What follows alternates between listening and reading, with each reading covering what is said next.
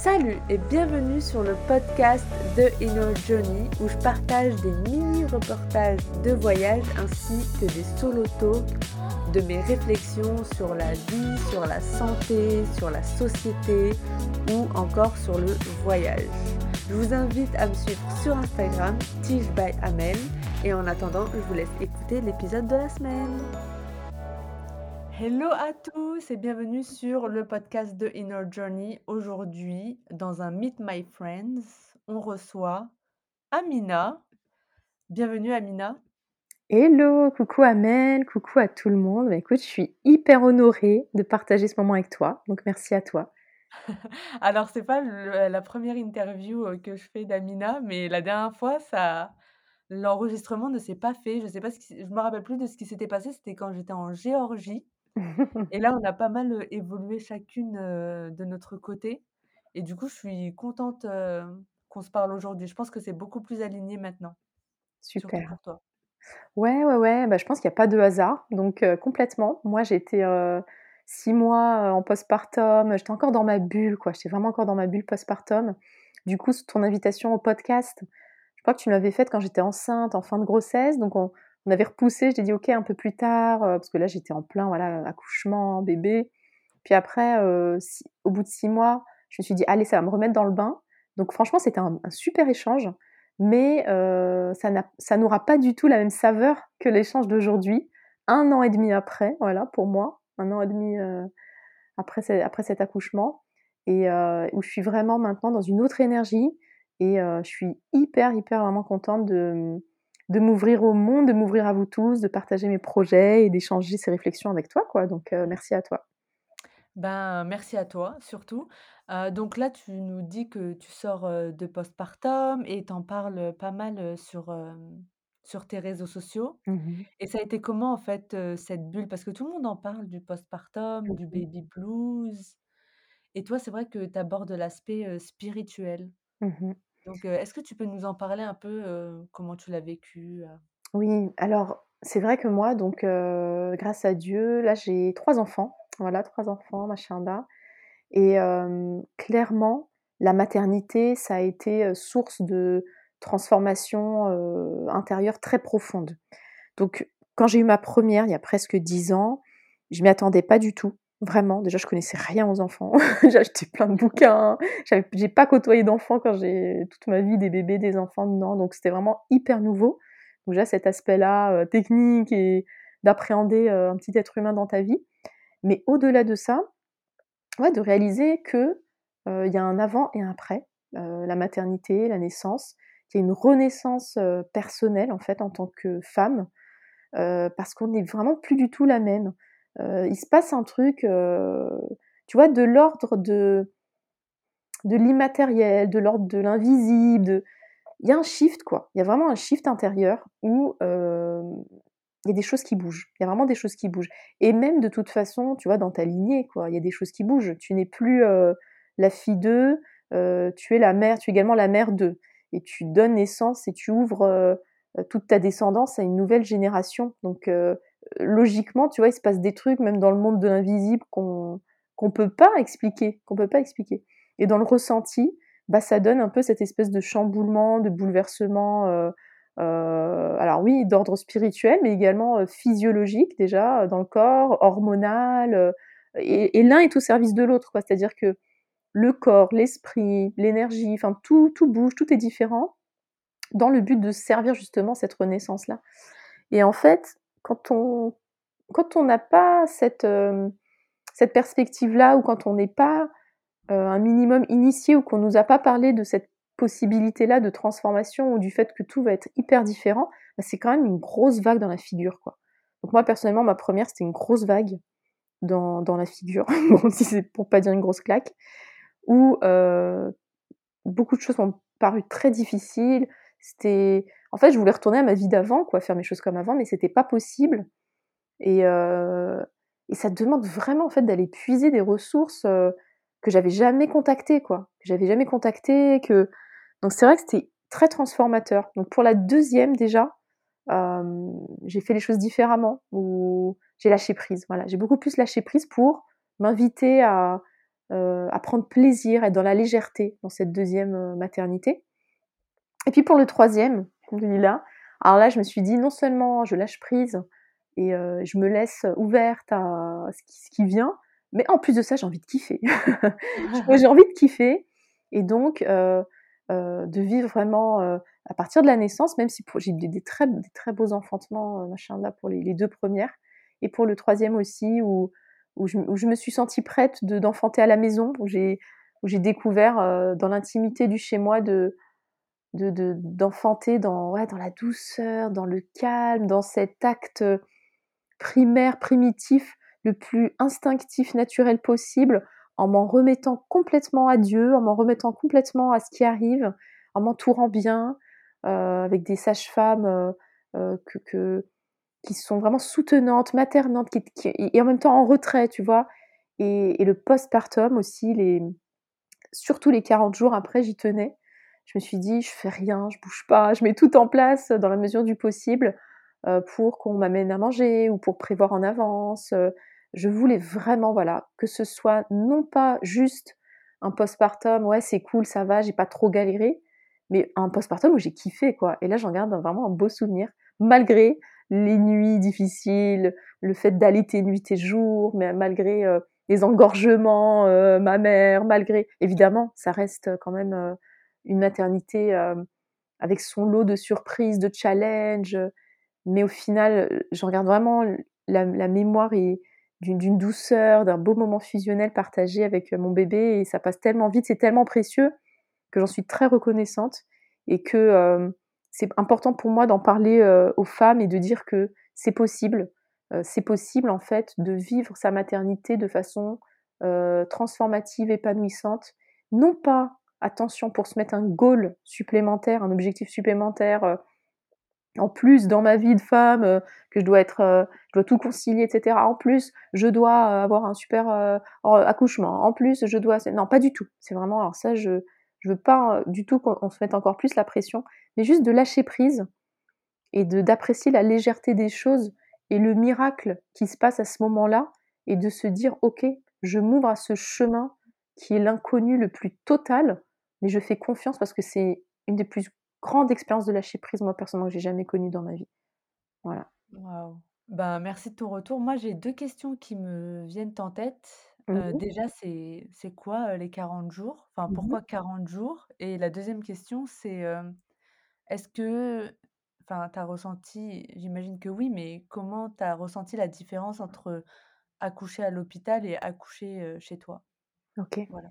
Alors, pour cette dernière question déjà, pour, pour j'aime bien dire enfantement parce que accoucher, c'est, tu vois, la racine du mot déjà, c'est être couché, tu vois, c'est comme, ça répond à une, une image de l'accouchement qui est faussée, alors que la femme, durant l'enfantement, gagne, gagne absolument à être mobile au maximum, et que le fait d'être accouché et allongé facilite, a été mis en place par les institutions masculines, patriarcales dans dans les hôpitaux euh, bah, il y a quelques siècles hein, maintenant pour faciliter le travail en fait des, euh, des, gynécologues, des hommes principalement, qui puissent être à vue, à hauteur, euh, ok, allongez-vous, écartez les jambes pour qu'ils voient ce qui se passe. Sauf que quand tu t'appropries ton enfantement, du coup, tu n'es pas forcément couché. Si tu souhaites être couché, tu peux, mais tu n'es pas forcément couché. Donc c'est vrai que le mot en tant que lui-même déjà, il biaise une réalité. Donc on va dire enfantement. J'aime ah, bien ce mot. Ouais, c'est plus joli, c'est plus, c'est plus, ça colle plus à la réalité.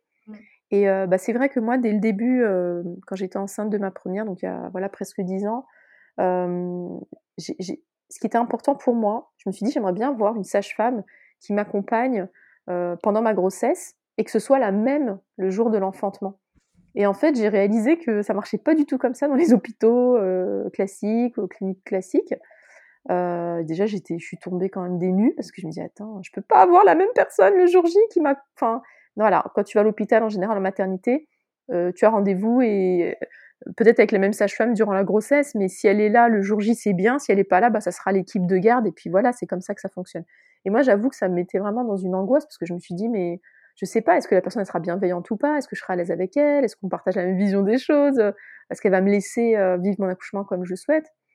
Et Et du coup, bah, j'ai un petit peu cherché, quoi. Je me suis dit: «Il y a pas d'autre, façon de faire» et j'ai trouvé, hem, donc ce qu'on appelle, l'accompagnement global à la naissance. Donc l'accompagnement global à la naissance, c'est en fait, d'avoir une sage-femme qui t'accompagne, donc pendant ta grossesse. C'est elle qui est là le jour J également. Donc tu l'appelles, voilà, tu as des contractions, tu l'appelles. En général, elle est, reliée à un plateau technique, donc c'est une clinique privée où elle travaille là-bas, donc elle a, elle a ses droits d'entrée, tu vas là-bas et en fait tu es avec elle et même après, post-accouchement, post-enfantement, c'est elle qui vient te voir, éventuellement à la maison, à la maternité, etc. Donc moi, j'ai eu ces expériences-là pour les deux premières, Alhamdoulilah, et c'était vraiment magnifique. Donc j'étais dans ma pièce avec la sage-femme que je connais très bien, qui était là pour moi, à mon rythme. Donc ce n'était pas, je peux pas comparer à une naissance classique en maternité lambda que, que je n'ai pas connue. Euh, mais déjà, euh, déjà ça c'était beau quoi. C'était vraiment beau, magnifique et c'est tout ce que je voulais. Après pour euh, ce troisième, en, ayant cheminé et, en me disant bon, ça fait deux fois que, j'enfante à, la clinique sans péridurale, sans anesthésie, là et, et en fait, quelle est la valeur ajoutée pour moi de, de rester là-bas? Quelle est la valeur ajoutée? Alors moi j'y voyais une valeur ajoutée les premières fois, c'était que en maternité la première fois, je connaissais pas c'était quoi un bébé, donc voilà, de m'aider, ok, voilà comment on doit le laver, voilà comment on doit faire ceci. Donc c'est vrai que au début, ben c'était pour moi aidant, hein. donc euh, c'était bien, c'était ce dont j'avais besoin. La deuxième fois, j'avais une grande, euh, un grand enfant à la maison, donc je me suis dit non, non, moi, je vais pas enfanter à la maison et après euh, direct il y a, la, la, grande qui va me déranger, etc. Donc pour moi, j'y voyais, j'y voyais un avantage de rester à la clinique pour être tranquille. Mais bon, t'es pas tout à fait tranquille, on tape toutes les deux minutes à ta porte, euh, nuit et jour, pour te ramener des doliprane ou je ne sais quoi, entre parenthèses. Et bref, pour le troisième, je me suis dit, hum, avec tout ce que je partage sur le postpartum, sur le fait de dire aux femmes, en tant que thérapeute, moi-même, en tant qu'accompagnatrice du féminin, euh, de prendre soin d'elles, de prendre soin de leur postpartum, de, de, baliser un peu le postpartum, ok, en s'organisant, en avance et tout, j'ai dit, mais en fait, ça y est, maintenant, je me sens tout à fait capable également de vivre ça et donc de faire en sorte que bah, mes plus grandes filles euh, soient chez la famille, euh, on organise. En fait, c'était une question d'organisation que j'avais pas forcément, je me sentais pas prête à gérer avant et que j'ai pu gérer à ce moment-là. Donc c'était plutôt lié à ça et du coup, je me suis sentie complètement euh, euh à l'aise et pour moi c'était une évidence d'enfanter à la maison parce que euh, voilà, je, je, ne souhaitais pas de péridurale et j'avais confiance au fait que j'étais bien accompagnée. Voilà, j'avais des sages-femmes, euh, d'ailleurs qui est une qui est la même que j'ai eu pour les trois enfants, et une autre euh, que j'ai que j'ai rencontrée et, qui était exceptionnelle, hein, qui m'accompagnait également sur mon dernier accouchement. Elles étaient deux, enfantement. Donc, euh, en termes d'expérience, c'est incomparable. C'est d'une douceur en fait, c'est d'une douceur à la maison qui est incomparable. Tu es vraiment dans ta bulle. Voilà, il n'y a pas de personnes étrangères qui viennent dans ce moment d'intimité. Euh, je parle même pas de l'enfantement lui-même, mais je parle même de l'après. Quand, euh, tu es allongé dans ton lit, que tu dors et que voilà, on tape à ta porte parce que c'est l'heure du repas, parce que ceci. Euh, là, tu es chez toi, quoi. Tu es chez toi et c'est d'une douceur vraiment dont on a absolument besoin en postpartum.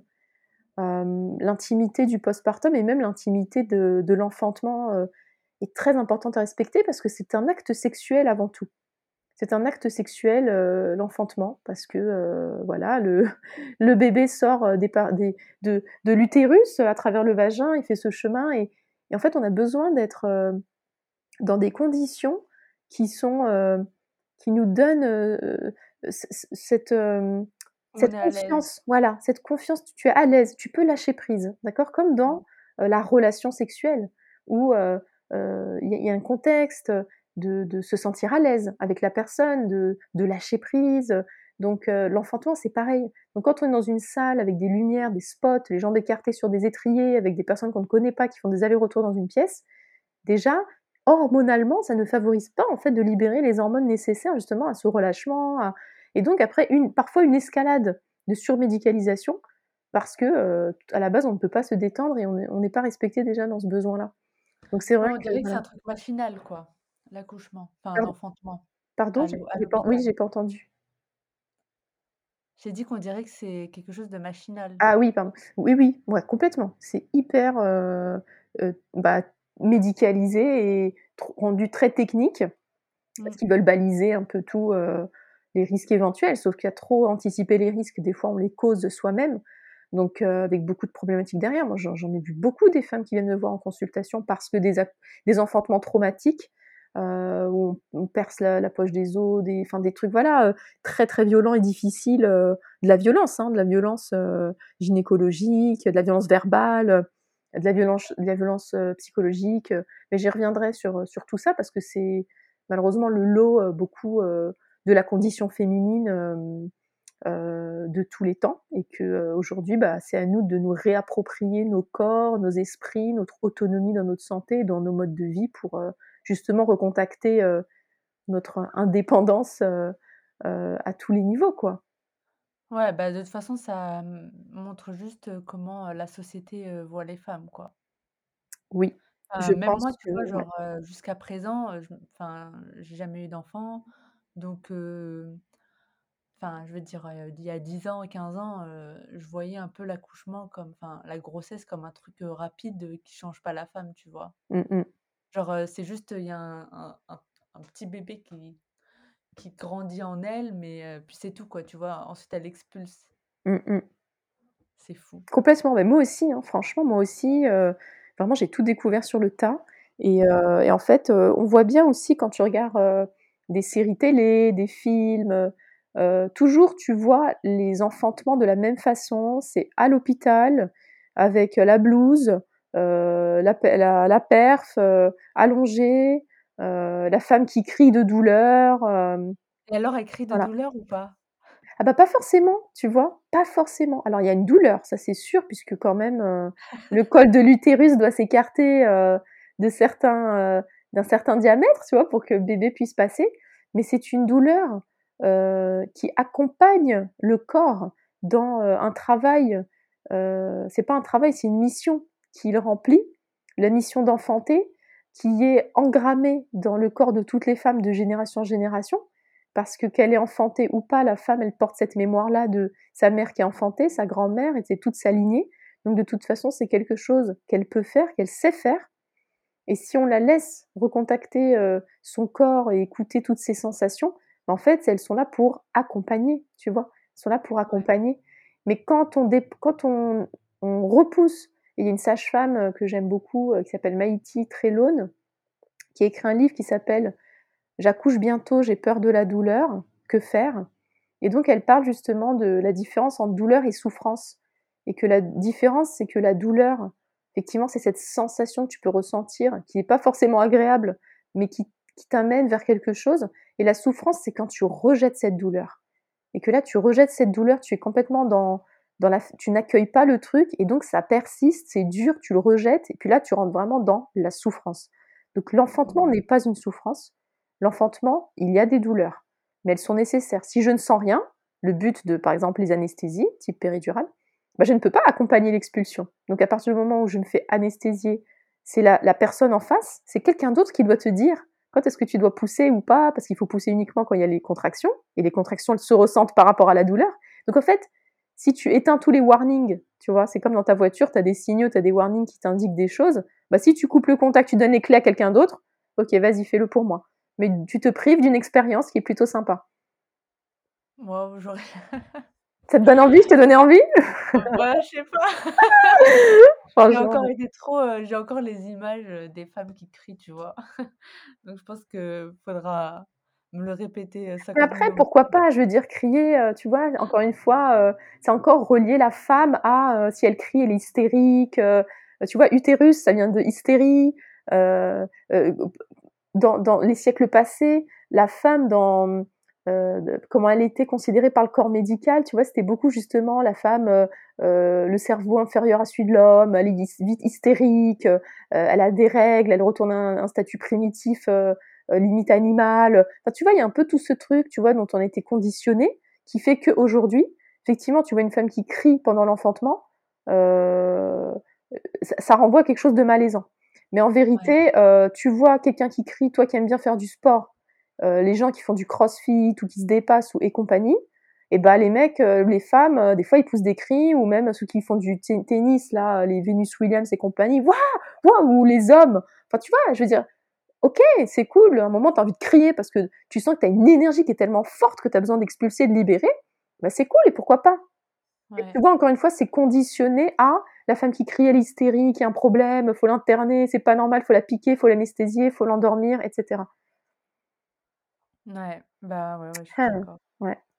Et du coup et la 2e question, c'était par rapport aux Aux 40 jours. 40 Moi, je suis curieuse de savoir, heu Ouais, alors les 40 jours, dans beaucoup de de cultures, notamment la médecine chinoise, heu, en ayurvéda, je ne sais pas, peut-être tu saurais mieux que moi me dire. Bah, je sais pas, je suis pas Heu du tout, spécialisée en gynécologie, en ayurvéda. OK. Il y a une branche gynécologie. D'accord, ça doit être passionnant. Ouais. En tout cas, en médecine chinoise, notamment et même dans les cultures, genre, méditerranéennes. J'avais une amie grecque, heu, sa maman, pour son enfantement, était venue, heu, pour 40 jours pour, heu, que vraiment elle se repose pour les 40 jours. Heu, je sais qu'aussi au par exemple en Afrique du Nord, ça les 40 jours reviennent souvent, cette période. Alors, heu, qui correspond souvent au lochi, tu vois? La durée de des écoulements de sang parce qu'en fait, tu perds du sang après l'enfantement, parce que voilà, l'utérus se remet, en place à sa tout doucement, il regagne sa forme initiale. Également, tu as accouché d'un bébé, heu, tu as enfanté d'un bébé, mais également d'un placenta. Heu et donc voilà, il y a des écoulements sanguins, hein, qui sont tout à fait normales, sains et heu, qui Ah, j'ai une question. oui? Désolée, je vais te couper, mais au Maroc, est-ce que tu as accouché au Maroc? Non, c'était en France. Ah OK, du coup, le placenta, tu peux pas le garder? Alors si, moi je l'ai gardé. Je l'ai gardé parce que justement, j'ai enfanté avec des sages-femmes que je connaissais très bien et et en fait, elles m'ont dit: «Tu sais quoi? À l'hôpital, bah, on le met à la poubelle, quoi». Donc j'étais là: «What?» donc j'avais j'étais en appartement, j'avais pas de jardin, rien. Donc je l'ai donné à une de mes sages-femmes qui emménageait dans une grande maison, un grand jardin et je lui ai dit: «Ben, est-ce que, heu» enfin, c'est elle qui m'a proposé d'ailleurs, elle m'a dit: «Si tu veux, je peux l'enterrer dans au pied de j'ai un bel arbre, je peux l'enterrer dans le jardin». Je dis: «Écoute, avec plaisir, heu» parce que je tu me manges pas? ah, heu, non, heu, c'était pas un sou non, c'est pas un souhait de ma part. Alors ça, il y a des il y a des gens qui le font, mais heu, non, Ah non, c'est pas non, j'ai OK, OK. pas j'ai pas fait, heu, j'ai pas j'ai pas souhaité le manger, non, j'avoue, heu, j'ai pas souhaité le manger. Hem, mais en tout cas, voilà, ces 40 jours les 40 jours, donc c'est, heu, c'est dans beaucoup de cultures, ça revient et puis moi, je fais le lien avec, avec voilà, la durée des lochis où, bah, ton corps se remet, vraiment, de l'accouchement, quoi et donc c'est bien à ce moment-là de de de de d'être le moins active possible, vraiment de respecter ce temps de repos, un peu, heu, voilà, un peu comme pendant les menstrues, de respecter ce temps de repos, ce temps de calme. Et puis de c'est aussi le temps où, heu, si tu allaites, ben, heu, ton corps s'adapte à ton bébé par rapport à la quantité de lait qu'il va fabriquer, le bébé aussi des mini poussées de croissance au bout de 2 semaines, au bout de 4 semaines, donc voilà, il y a y a un peu, et puis même au bout des 40 jours, moi, c'est dingue, mais c'est comme j'ai senti un truc même, avec mon bébé avec moi, c'est il y a un shift aussi comme dans l'énergie où, personnellement, je me suis sentie, heu, un peu plus prête à à m'ouvrir, heu, au monde, à à sortir un peu de chez moi, mais sinon les premiers 40 jours, franchement, j'ai vraiment apprécié le fait de de rester chez moi, de me régénérer, de manger bien, de manger chaud, de rester au chaud avec mon bébé, tout en douceur, quoi. Voilà, tout en douceur. Ah Ben, oui et attends, je finis, pardon, Ouais? clôture, super important, donc en médecine chinoise, on dit que la femme qui honore et qui, qui qui s'apporte du soutien pendant les 40 premiers jours postpartum, heu, elle sera garantie d'avoir une bonne santé les 40 prochaines années de vie. Ah! Tu vois? Ça, c'est ce qui est dit en médecine chinoise. Genre imagine imagine comment c'est hyper, hyper important, comment tu préserves ton chi, ton énergie, comment tu te replenish, comment tu te nourris intérieurement durant ces 40 jours et le fait que ça va conditionner les 40 ans après. C'est en médecine chinoise, traditionnelle chinoise et moi, je vois beaucoup de femmes heu, post-maternité où il y a, voilà, des symptômes, des déséquilibres, parfois des maladies, maladies auto-immunes ou autres qui se déclarent à ce moment-là, maladies, déséquilibres hormonaux et ben, c'est vrai que c'est tellement demandant, c'est tellement un chamboulement physiologique, hormonal, intense, psycho-émotionnel, spirituel que c'est vraiment important de prendre le temps de l'honorer parce qu'il se passe vraiment des choses à l'intérieur et si on veut préserver sa santé sur du long terme, en tant que femme, c'est vraiment très, très important de de de de prendre soin de cette période-là. Voilà, mais on le dit pas assez. Ben, merci, maintenant c'est dit. Voilà.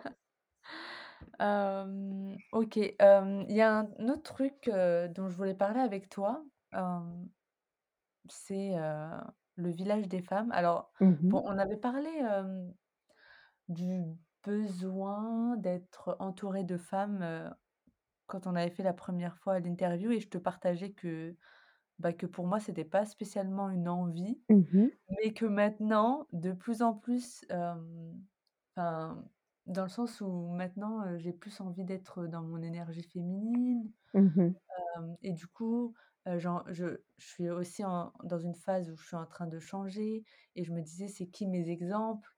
et en fait, heu, je me vois pas prendre des hommes comme exemple. Ouais. Heu, même dans certaines qualités, oui, mais genre les hommes, ils peuvent pas avoir d'enfants. Mmh Donc heu, enfin, si je dis ça, oh là là, je vais être cancel. Bon, on va rester sur des basiques. Voilà, on va rester sur des basiques, hein. Heu, voilà, du coup, l'importance d'être avec, d'être entouré de femmes, Et toi, du coup, pour ce Mmh ramadan-là, tu as ouvert, le village des femmes et j'aimerais bien que tu nous parles de ta vision, de la communauté entre femmes et heu et Mmh puis de de ce village des femmes Ouais, que les les personnes qui nous écoutent, peuvent rejoindre. exactement. Voilà. Avec grand plaisir. Alors, le village des femmes, c'est vraiment, une idée qui, depuis quelques années, qui était dans ma tête et qui vient du fait, tout simplement, que à travers toutes ces expériences-là de maternité et toutes ces épreuves et ces challenges, parce que franchement, hem, c'est quand même ce sont quand même franchement la maternité pour moi, ce sont ça a été c'est encore l'épreuve la plus, heu, challenging de ma vie. Voilà. Heu, j'ai travaillé, heu, dur, heu, enfin j'ai fait des boulots qui étaient parfois difficiles. J'ai voyagé, j'ai vécu à l'étranger, je suis partie de chez moi à 18 ans, je suis partie, heu, seule à 18 ans, ouais, au Mexique, pour étudier pendant, heu, pendant 6 mois, heu j'ai perdu mon papa d'un cancer. Enfin, il y a des trucs, tu vois, quand même, des épreuves que je peux, heu, qui étaient, hem, éprouvantes, quoi, qui étaient étaient pas faciles. Mais franchement, franchement, franchement, le high level le high level, c'était la mat c'est la maternité. Waouh! Alors pourquoi?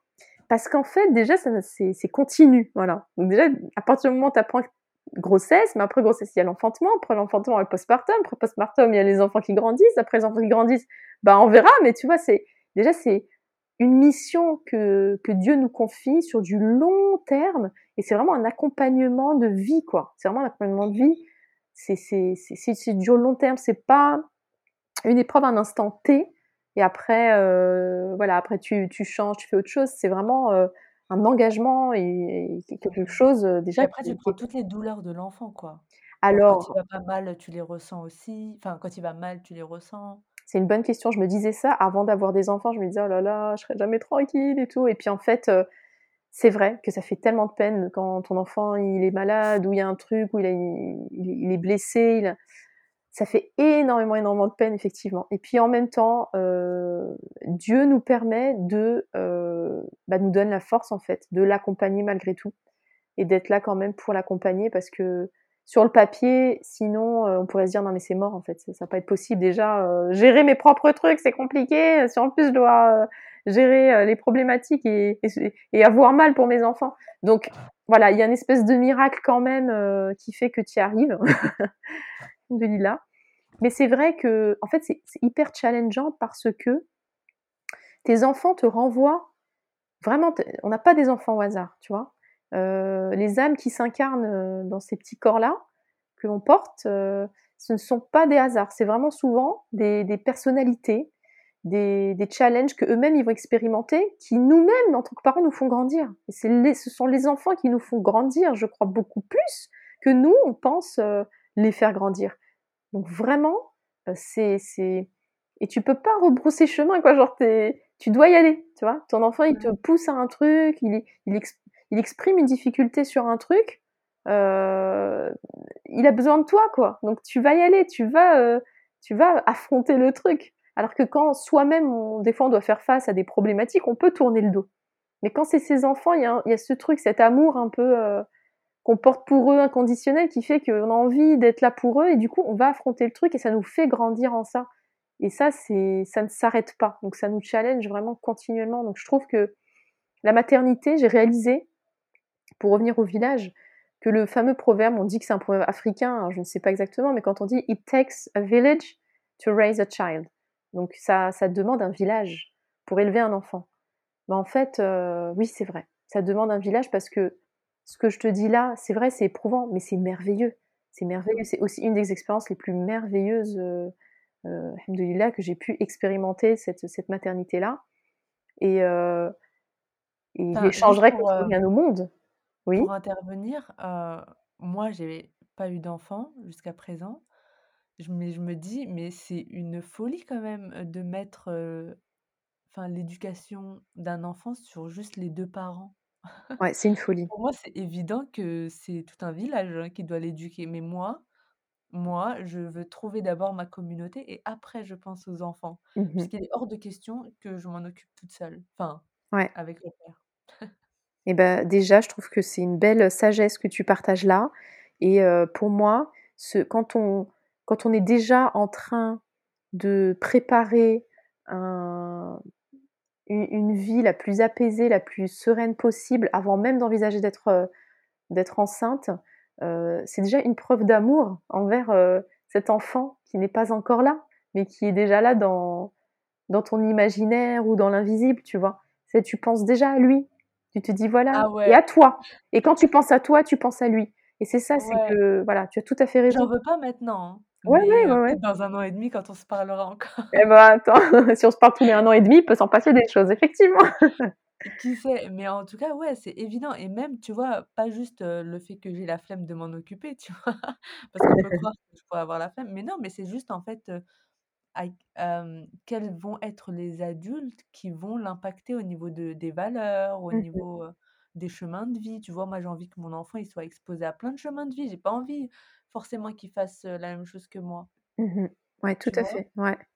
Ou j'ai envie qu'il soit plus généreux. Mmh tu vois? Complètement. Complètement. Moi je te rejoins, mais à 1000% sur cette réalité-là. Et, et c'est pour ça que It Takes a Village, pour moi, bah, je l'ai compris vraiment dans ma chair parce que de vouloir retourner à ma vie normale avec un enfant en, faisant tout toute seule, en, ouais, en étant seule, parce que bon voilà, je suis là avec, je vis avec mon mari, ma famille, ma famille elle est loin, euh, enfin elle est peut-être à une heure à l'époque, euh, tu vois, une heure en voiture ou autre, enfin ils allaient pas venir tous les jours, c'est pas un village quoi, je veux dire, mes voisins je les connais pas, euh, j'étais pas entourée spécialement de, de personnes ressources au quotidien, c'était moi qui gérais tout, en même temps de me gérer moi-même déjà postpartum, d'essayer de, revenir dans une santé, dans une forme, une énergie en équilibre, quoi, et, et, en plus de gérer ce petit bébé-là. Donc, ouais, c'est trop, en fait, c'est trop demander. alors, moi, je, tu vois, déjà aux parents seuls, mais quand tu dis aux parents seuls, dis-toi que des fois, c'est même la femme seule, en fait, parce que le papa, malgré. Alors, il y en a qui s'impliquent plus ou moins, puis il y en a qui veulent s'impliquer, mais bon, qui travaillent à côté ou autre, parce que pendant ce temps-là, la femme, peut-être qu'elle est en congé maternité, elle ne travaille pas, donc c'est elle qui vraiment au quotidien va être H24 avec le petit toute seule.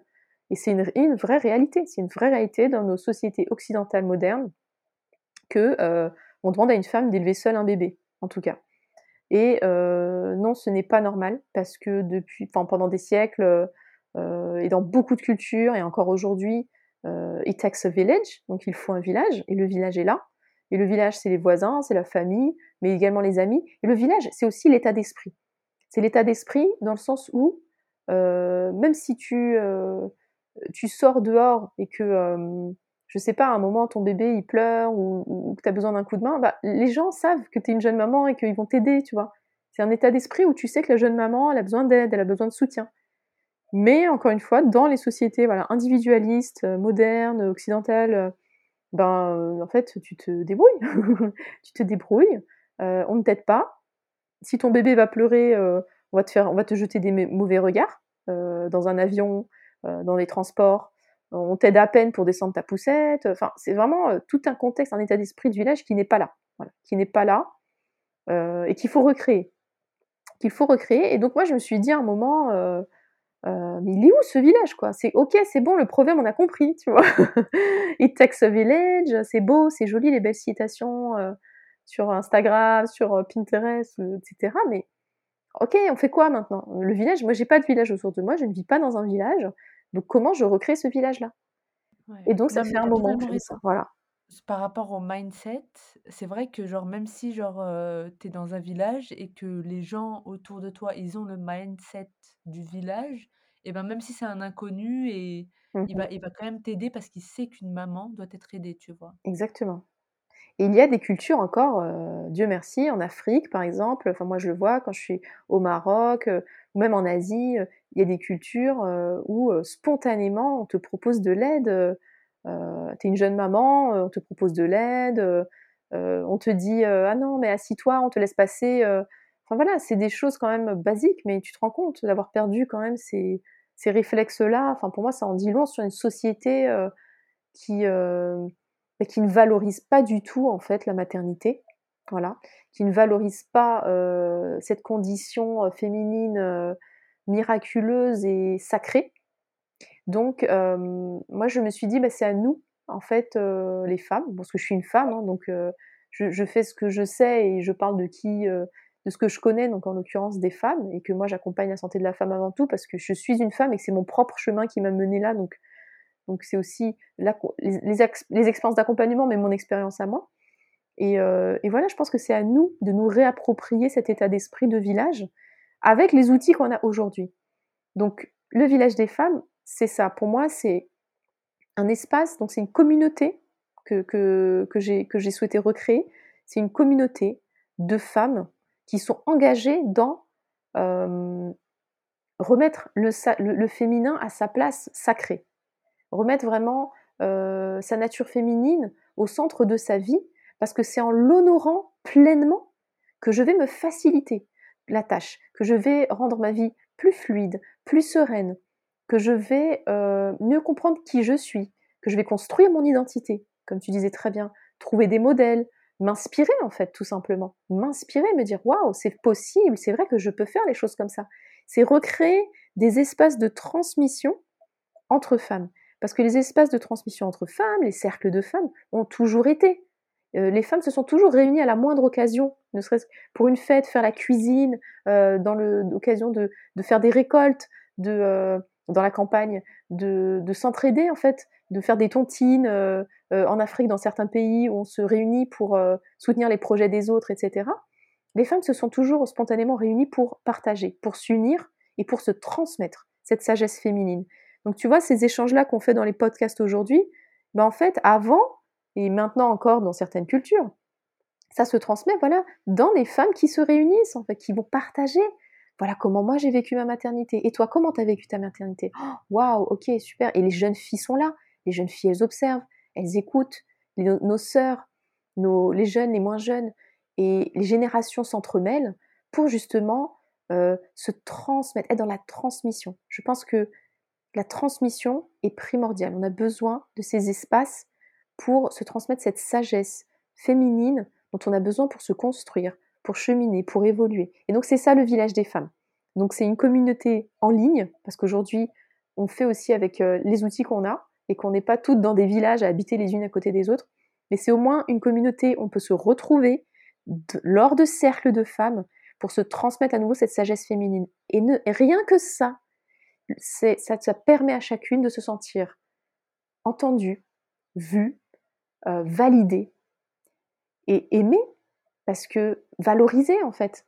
Waouh, wow, ce que je dis en fait, je suis pas la seule à le ressentir, il y en a d'autres. Et en plus, elle, elle est passée par moi, et avec telle ou telle ressource, ça lui a permis de l'aider, tu vois, pour cheminer. Et ça fait tellement de bien, rien que d'échanger, rien que d'entendre les autres, et de se réunir et de se retrouver. C'est un engagement, pour moi c'est une communauté qui est engagée, qui est vraiment engagée pour remettre euh, le féminin à sa juste place. Voilà. Waouh, merci. euh, c'est, euh, tu vois, c'est, c'est un truc que moi, je commence à, à me dire, tu vois, c'est encore le Mmh début. Mmh Donc, euh, j'en suis pas encore à, tu vois, à, à l'expérimenter à fond. Mais je sais que là, euh, tu vois, genre, euh, juste d'être avec d'autres femmes euh, qui partagent, je sais pas, la même religion, les mêmes valeurs, et ben, tu vois, ça va t'inspirer dans le sens où, ah, elle, elle fait ça, heu, elle a telle qualité, que j'avais jamais vu ailleurs, donc moi aussi je peux l'avoir. Elle a ce Mmh mindset-là, peut-être que moi aussi je peux l'acquérir. Mmh Donc Tout à fait. c'est un vortex. c'est un vortex, ouais, exactement, c'est un vortex et c'est même, hem, quand tu dis les qualités que je vois chez l'autre, bah, c'est même aussi reconnaître, heu, que moi j'ai certaines qualités, elle, elle a peut-être d'autres qualités et qu'on peut co-créer ensemble des choses et que le lien, il se fait pour se nourrir et s'inspirer les unes les autres, mais également, voilà, pour co-créer des choses, tu? Et moi, c'est mon souhait pour le village des femmes, c'est que c'est pas juste s'asseoir, écouter partager des choses, c'est aussi créer un réseau, créer un réseau de femmes qui après vont se dire: «Mais c'est vrai qu'on est on est sur la même longueur d'onde, moi je porte tel projet», heu, ça crée des liens, ça met une baraka, voilà, ce qu'on appelle la baraka. C'est-à-dire, tu plantes une graine et de ta graine, il y a un arbre qui sort et il y a des fruits et les fruits, il y a des êtres humains qui vont en manger, il y a des animaux qui vont en manger, il y a des abeilles qui vont butiner les fleurs, y a et en fait, ça ne s'arrête pas de, heu, fourni de de partager cette abondance et quand on se met en lien, sans avoir peur que l'autre l'autre femme, heu, si elle brille plus que moi, moi ça m'enlève quelque chose, parce que ce n'est pas le cas. Et quand je suis vraiment dans cette démarche en humilité et en en sincérité, en authenticité, en vulnérabilité, devenir telle que je suis, pour accueillir l'autre, entendre l'autre et également voir quelles sont ses qualités et voir quelles sont les miennes, mais en fait, heu, on tient un truc de dingue là, je sais pas si vous réalisez? Parce que dans cette société effectivement patriarcale, individualiste, moi, je constate, c'est mon avis, heu, je ne sais pas si tu le partages, tu vas me dire, mais pour moi, les femmes ont été montées les unes contre les autres. Tu vois? Les problématiques de d'être jalouse, d'être dans la compétition, d'être c'est qui la plus belle, c'est qui qui est-ce qui, heu heu, tu vois? Même dans la des séries télé-réalité, les femmes qui se crêpent le chignon ou bien parce qu'il y a un homme en jeu, tu vois? Il y a y a il y a le beau gosse derrière ou c'est moi qui vais marier, c'est moi qui vais épouser ou bien c'est moi qui vais avoir le poste dans telle entreprise, c'est moi. En fait, c'est une démarche, heu, à la base, chez les femmes dans les sociétés matriarcales, ça n'existait presque pas. Parce que chacune avait sa place. Chacune avait sa place, chacune a son rôle. Les qualités qu'elle a ne ne va m'ôter en rien les qualités que moi j'ai. Mais là, tu encore une fois par rapport au conditionnement sociétal, heu, il est dans l'intérêt des sociétés patriarcales de diviser les femmes, forcément, pour asseoir un pouvoir, de domination où les femmes, heu, se contentent, heu, de chercher à être la plus belle, heu, la plus efficace, la plus ceci, la plus cela, au détriment des liens qu'elles peuvent nourrir avec leurs sœurs, leurs sœurs de cœur quoi, de sang, de cœur et cetera. Donc aujourd'hui, on a beaucoup de femmes qui ont des ce que j'appelle des féminins blessés, parce que le lien avec la mère a été compliqué, par une histoire de vie ou voilà, des fois le lien mère-fille était compliqué. Parfois le lien, de femme à femme est compliqué. Donc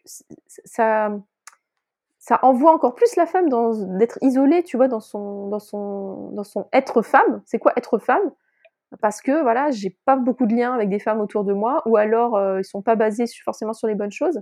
Mais là, d'être capable d'arriver dans un cercle ou dans un village avec des femmes qui arrivent en toute authenticité, heu, vulnérables, qui reconnaissent leurs qualités à elles, qui reconnaissent les tiennes et qui sont là dans un but commun. C'est de, hem, cheminer ensemble, de se soutenir et de retrouver, voilà, cette autonomie sur leur santé, sur leur spiritualité et de co-créer. Ah, c'est c'est waouh, quoi! Tu vois? C'est un impact dont, heu, on a besoin aujourd'hui. Donc je pense qu'on a besoin aujourd'hui parce que, Heu, je sais pas si toi tu as constaté ça aussi, mais je mais tu vois, tu m'as dit que la communauté c'est hyper important et que tu as senti qu'à un moment, heu, dans ton chemin, tu as un moment où maintenant j'ai besoin d'une communauté. Bah, je pense qu'on est arrivé à ce stade, même au niveau un peu, heu, mondial, heu, avec un peu il y a cet éveil spirituel qui s'est fait, tu vois, post-Covid où les gens se sont dit: «Ouais, là ça part trop, en vrille dans tous les sens», là même le l'effondrement du système capitaliste et cetera. Il y a un regain en fait vers le spirituel, c'est-à-dire, quand je dis spirituel, c'est au sens large, c'est-à-dire qui suis-je sur Terre, quelle est ma mission, euh, comment je me mets en lien avec les autres pour créer vraiment un mode de vie euh, écologique pour moi, euh, pour tout, pour la Terre, pour tous quoi. Et donc, euh, et donc il y a vraiment, je, trouve, on est dans un shift énergétique où maintenant il faut qu'on passe à l'action. C'est bien de faire du self-care, de faire, tu vois, on était dans une ère du développement personnel pendant des années, des décennies, des décennies, parce qu'avant, c'était des, périodes, il y avait la guerre, il y avait d'autres choses, voilà, il y avait d'autres priorités. Puis après, là, les gens se sont mis un peu plus confortables et les dernières décennies se sont permis à, s'écouter, à, se donner de l'amour, du self-care, à se développer personnellement, etc. Avec les dérives qu'il peut y avoir aussi quand on est trop dans l'ego. Mais justement, là, l'idée, c'est plus de rester que dans l'ego et dans le développement personnel. Euh, c'est vraiment d'agir, en fait. C'est vraiment de passer à l'action. Et pour passer à l'action, bah pour moi, je, vois que la communauté est importante parce que it takes a village ça prend un village pour élever un enfant, ça prend un village pour créer un projet, ça prend un village pour mettre au monde, en fait, quelque chose, et ah pour accompagner ça. C'est illusoire de croire qu'on peut tout faire tout seul. Je pense, ouais. Personne ne s'est construit tout seul, c'est pas possible. Mmh. Il y a forcément, au bout d'un moment, une personne qui a amené une opportunité ou quelque chose comme ça. Complètement. Complètement. Et, c'est ça la baraka, tu vois, c'est ça le. Pour moi, euh, se mettre dans le collectif, tu vois, j'ai accompagné les femmes pendant plusieurs années, pendant des années euh, en consultation individuelle, en thérapie, en naturopathie, en thérapie holistique. Et franchement, euh, c'est génial, c'était merveilleux. Je vois des femmes qui arrivaient avec des problématiques de santé ou euh, voilà compliquées, ou même des, que j'accompagnais des femmes dans, les problématiques liées à la fertilité, donc des désirs d'enfants, qui étaient en souffrance pour le coup de ne pas avoir d'enfants. Donc des femmes qui ont pu avoir des enfants ou qui ont pu retrouver une équipe de santé, etc. Et c'est génial. Et franchement, euh, euh, j'en suis très reconnaissante.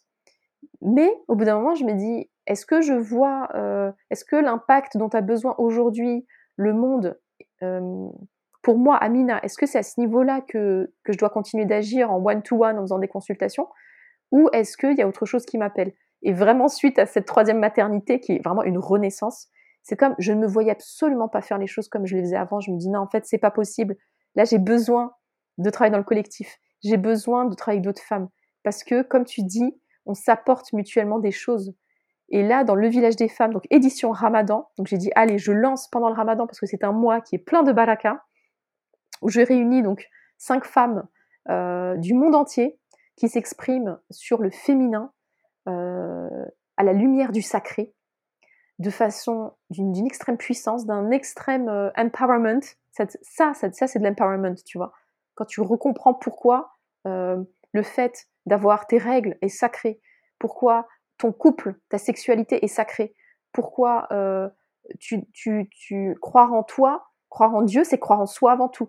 Et ça veut dire quoi croire en soi? Ça veut dire quoi? Je reconnais mes qualités, mais sans être dans l'ego, mais en étant vraiment dans ok, j'ai des qualités qui sont qui viennent du divin, elles sont sacrées, je les mets au monde, je ne peux pas les garder que pour moi, parce que ce serait priver le monde de quelque chose. C'est comme si je volerais un, droit que quelqu'un a sur moi de savoir tout ça, de d'exploiter ces qualités-là.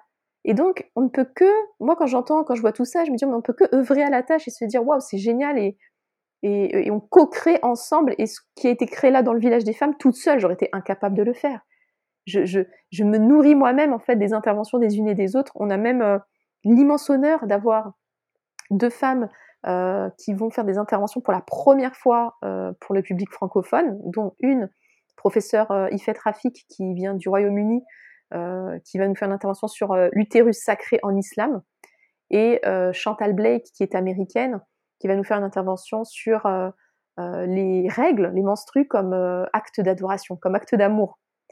Et, et en fait, pour la première fois, elles vont s'exprimer pour le public français. Et pour moi, rien que ça, je me dis, waouh, la baraka, c'est d'utilité publique. On a besoin de réentendre ces choses-là pour se construire. Parce que là, c'est une édition donc spéciale Ramadan où j'ai vraiment orienté à la lumière de la spiritualité musulmane euh, les échanges autour du féminin et de la sagesse féminine. Et après, le village des femmes, il va, se poursuivre hein, euh, en avant-première, je te l'annonce, mais voilà, différemment, euh, Inch'Allah, euh, où, vraiment à la base, chacune est la bienvenue. C'est un projet humaniste qui n'est pas réservé que euh, aux musulmanes, absolument pas, parce qu'on parle de valeurs communes et qu'il y a beaucoup de personnes, quand on parle de sexualité sacrée, quand on parle de règles comme étant sacrées, moi j'ai beaucoup de femmes qui me disent merci Amina et qui sont pas musulmanes et qui, et qui, sont contentes en fait qu'on partage enfin une nouvelle perspective parce qu'on a besoin de l'entendre. Comment je me construis en tant que femme quand déjà j'ai été dans ma condition féminine sujettes à l'humiliation, la violence psychologique, gynécologique, verbale, abusive, etc., etc., qui est quand même euh, une réalité. Donc l'idée, c'est pas de se victimiser, c'est de se dire, ok, maintenant comment je acte, comment je fais ma part, et je fais ma part bah, dans le village des femmes. Nous, ce qu'on souhaite, c'est faire notre part, c'est inspirer, vraiment, même inspirer des vocations, inspirer dans son propre cheminement et se mettre en lien, créer du réseau, co-créer. Voilà, moi, c'est vraiment mon souhait quoi, pour euh, ce village-là.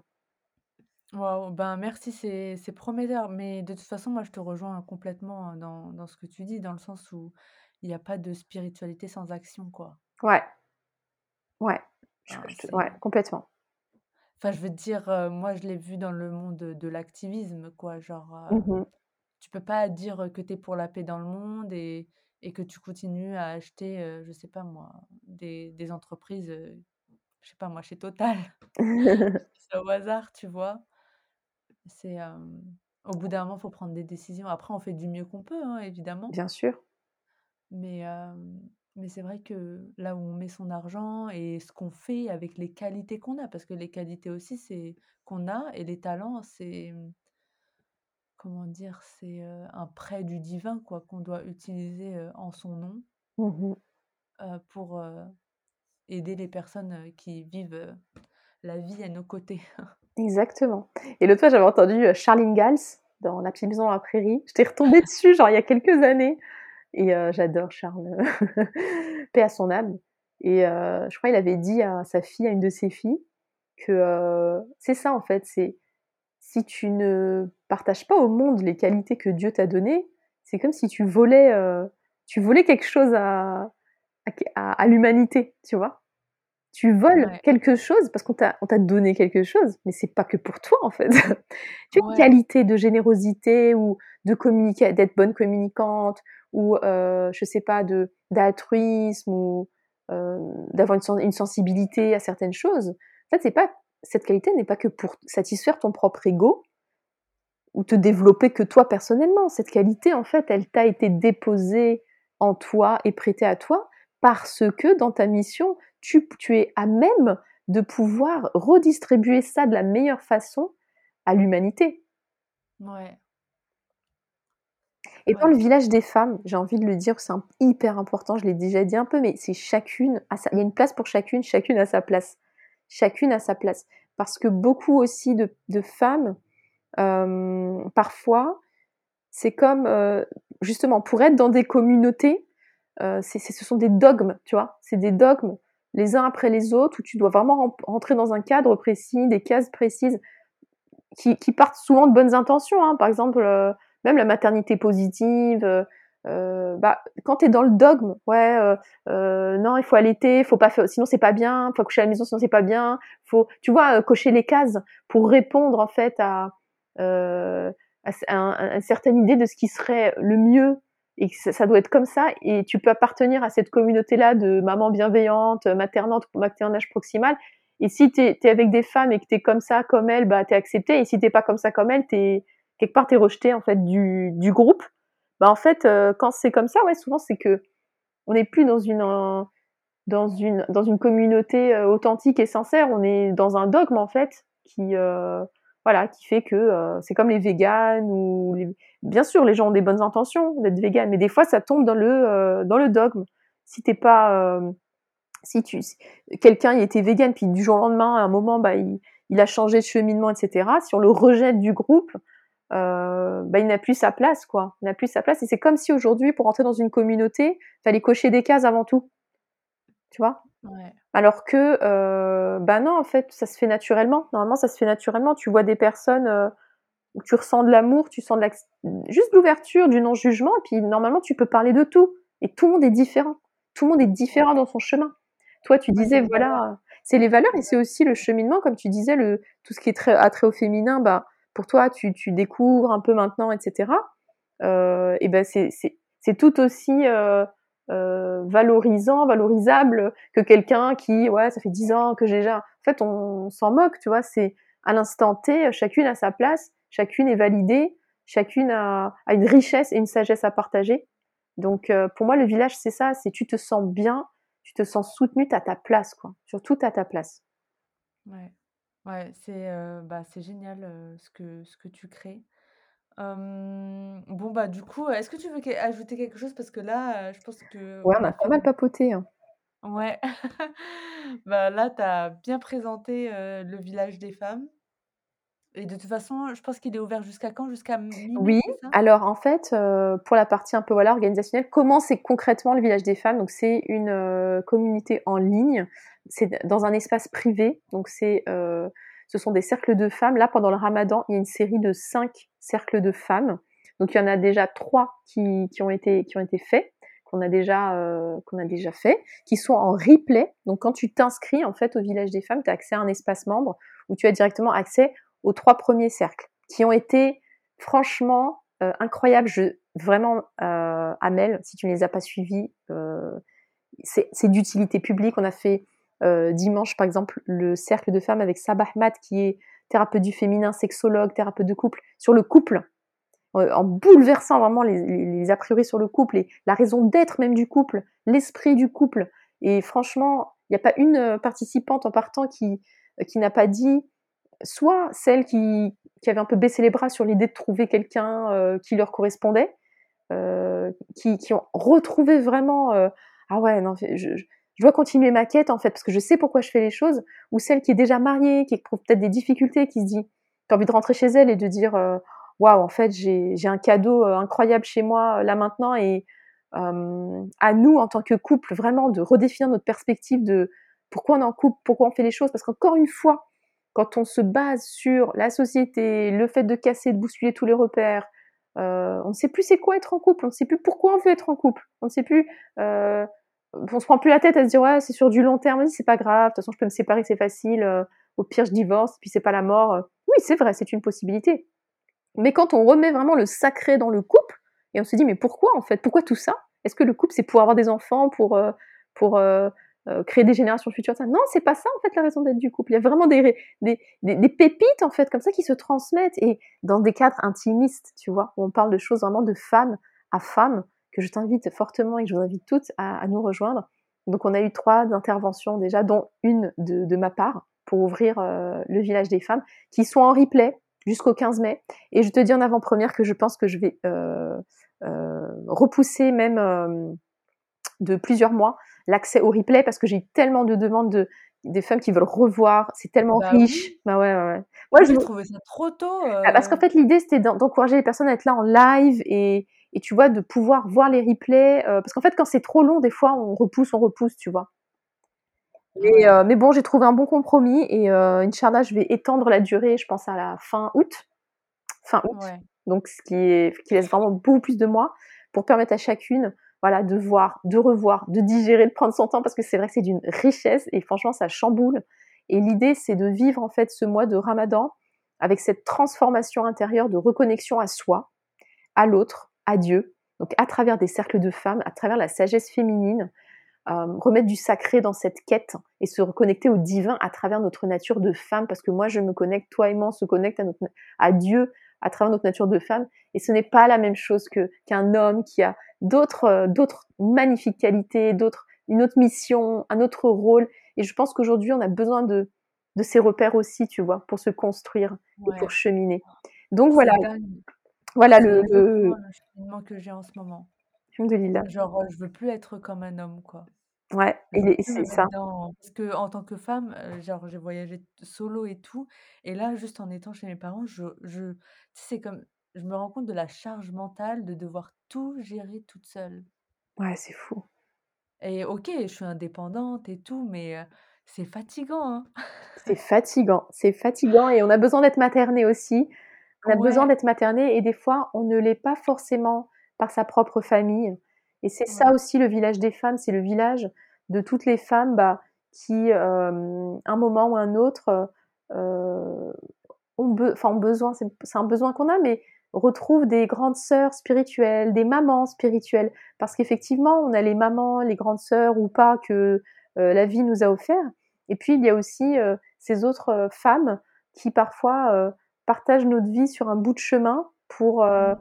voilà, nous aider à grandir et ça aussi, c'est moi, je les appelle un peu comme des mamans spirituelles. J'en ai eu, tu vois, Ouais. des professeurs, des des femmes inspirantes, des mentors quoi que j'ai croisés, qui à un moment m'ont permis d'aller plus loin dans, dans Amina, vas-y, tu, vas-y, tu peux le faire, tu peux aller plus loin dans, dans, enfin, l'idée d'aller plus loin, c'est pas pour aller plus loin en termes d'objectifs, encore avec une vision masculine, mais tu peux le faire, quoi. Tu vois, juste d'être, voilà, d'être soutenu et d'être inspiré et, et d'y aller ensemble.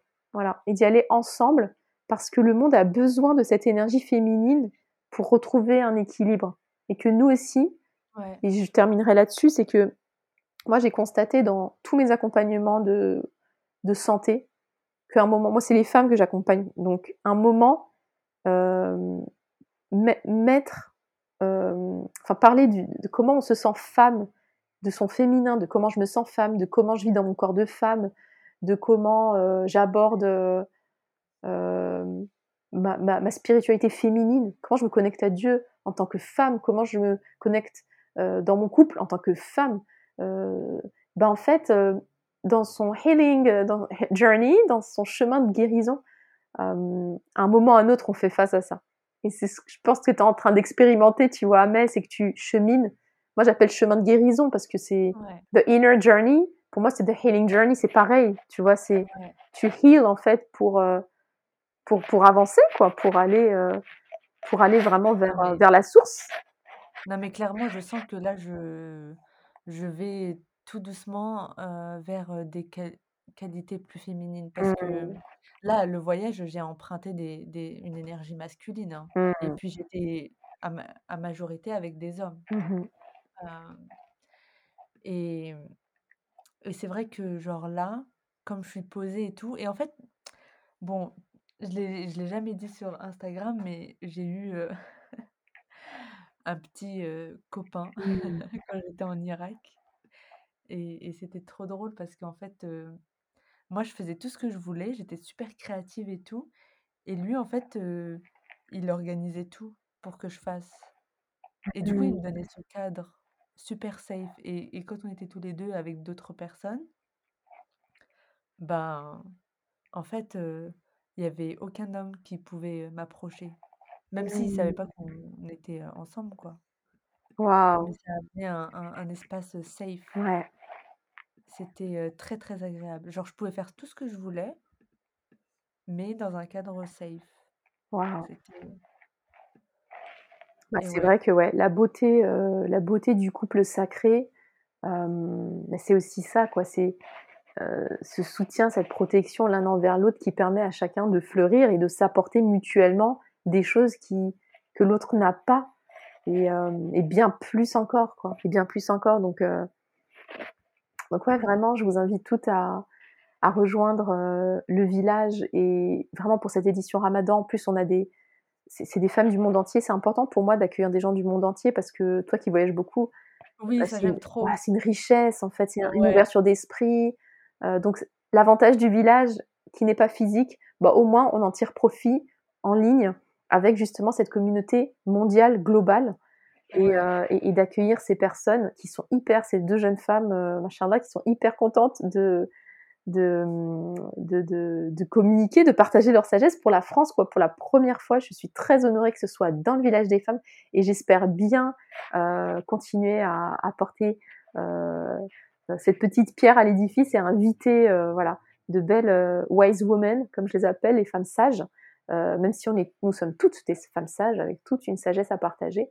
Mais en tout cas, voilà, ça y est, acté qu'on est dedans, qu'on est dans le chemin, qu'on évolue et que on se réapproprie notre féminin, on se réapproprie notre spiritualité, on se réapproprie notre mode de vie. Donc après le village des femmes, mon souhait c'est aussi euh, de parler de, divers sujets qui nous concernent. Ça peut être l'entrepreneuriat, oui, la spiritualité, la santé, mais ça peut être aussi l'entrepreneuriat, ça peut être aussi euh, euh, créer des projets, enfin, tu vois, tout ce qui nous concerne en tant que femme, avec justement à la, lumière de cette touche féminine qui fait qu'on peut s'inspirer, on peut modéliser, on peut co-créer. Euh, et voilà, je pense que je pense que ça va nous faire du bien à l'échelle planétaire, chacune de notre côté, à, à se à s'unir, à s'unir et à, et à guérir justement les blessures de la sisterhood, tu vois, les sister wounds en français, enfin les blessures de la, la sororité, ou justement, ou la jalousie, l'envie, etc. Non, ne, ne, vous laissez pas duper par la société en pensant que les femmes, euh, tu vois, il y a des, des fois des façons de parler comme ça où les hommes ils disent ouais, de toute façon il y a que des femmes, c'est que des embrouilles ou même nous les femmes on peut le dire. Hein. Je travaille dans une entreprise, il y a que des femmes, c'est que des commérages ou c'est que des problèmes. Enfin, je sais, moi j'ai déjà j'ai entendu ça, j'ai travaillé dans le luxe avant, donc c'était que des femmes. à chaque fois j'avais ce genre de commentaires, tu vois, ouais, travailler avec des femmes. Mais en fait, euh, voilà, encore une fois c'est un conditionnement pour euh, nous empêcher de nous ouvrir à cette puissance là. Ouais.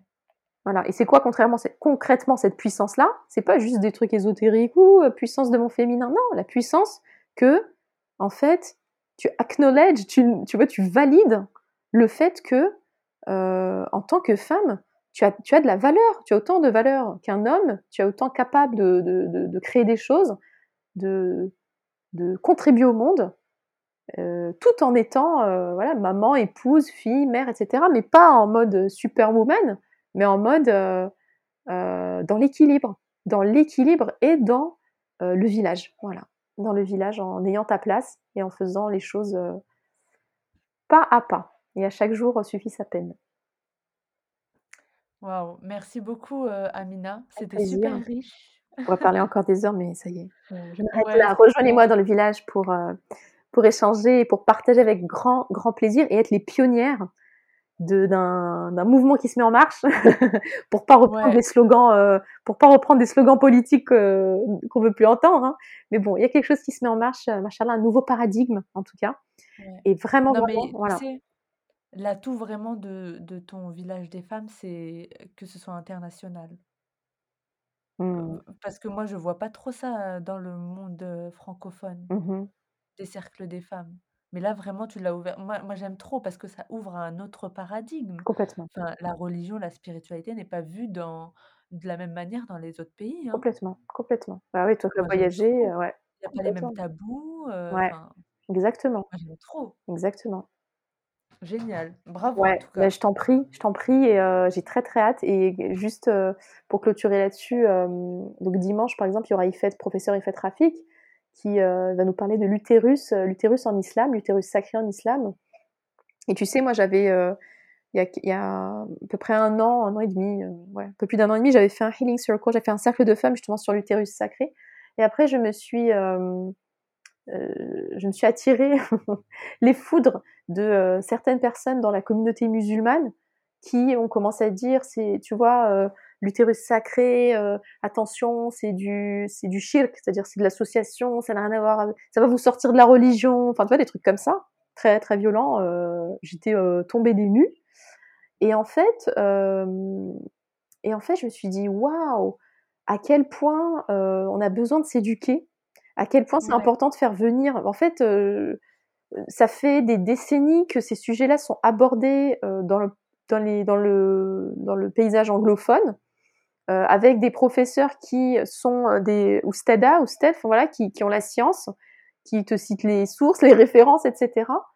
Euh, et nous, en France, on est encore au, au stade où euh, on a peur, tu vois. Enfin, certains ont peur et vont encore une fois taper sur les femmes, voilà, taper sur les femmes alors que pas du tout en fait. L'utérus sacré, et, c'est hyper important, je clôture là-dessus, promis, après j'arrête, mais l'utérus sacré, pourquoi c'est important de comprendre en fait l'utérus sacré?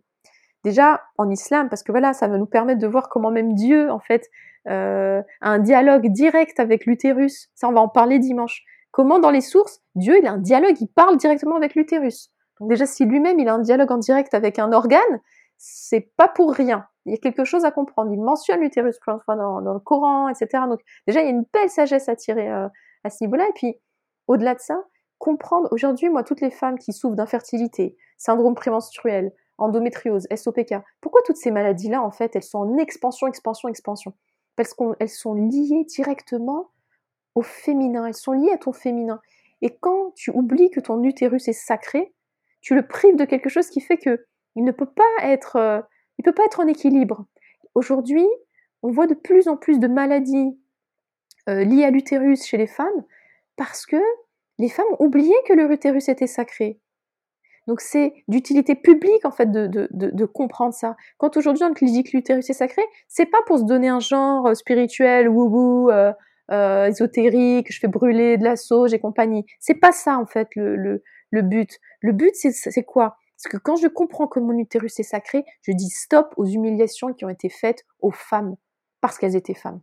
Je dis stop aux violences qui sont faites aux femmes, aux abus, que ce soit gynécologiques, médicales, psychologiques, pornographiques, spirituels, à tous les abus qui sont liés à leur condition d'être femme. Quand je me souviens et que je comprends pourquoi mon utérus est sacré, je dis stop à tout ça. Évidemment, je change de paradigme. Évidemment que je ne pourrai plus jamais accepter euh, ces abus, cette violence-là. Et c'est ça, en fait, comprendre que son utérus est sacré. C'est ça, c'est cet engagement-là. Voilà. Ben, merci Amina. Merci à toi. Euh, encore une fois. bon, bah, du coup, on va clôturer. ben, les filles, si vous avez envie de rejoindre le village des femmes, je vous mettrai toutes les informations dans, dans, le, dans la présentation de l'épisode. Je mettrai le compte Instagram d'Amina aussi. Et je vous invite vraiment à aller la, la suivre pour voir ce qu'elle fait Avec plaisir. Avec plaisir. Merci à toutes pour votre écoute. Merci à toi, Amel, pour ce partage très riche et, et, pour faire partie de ce village. Parce que pour moi, le village, bah, tu en fais également partie, étant donné que à partir du moment où chacune, elle, tu vois, elle, elle, fait, elle pose sa petite pierre, elle fait sa part, euh, ben, on est dans le village, quoi. Donc on est en, on est en chemin. Énergétiquement. Complètement. Merci Amel. À bientôt, prends soin de toi.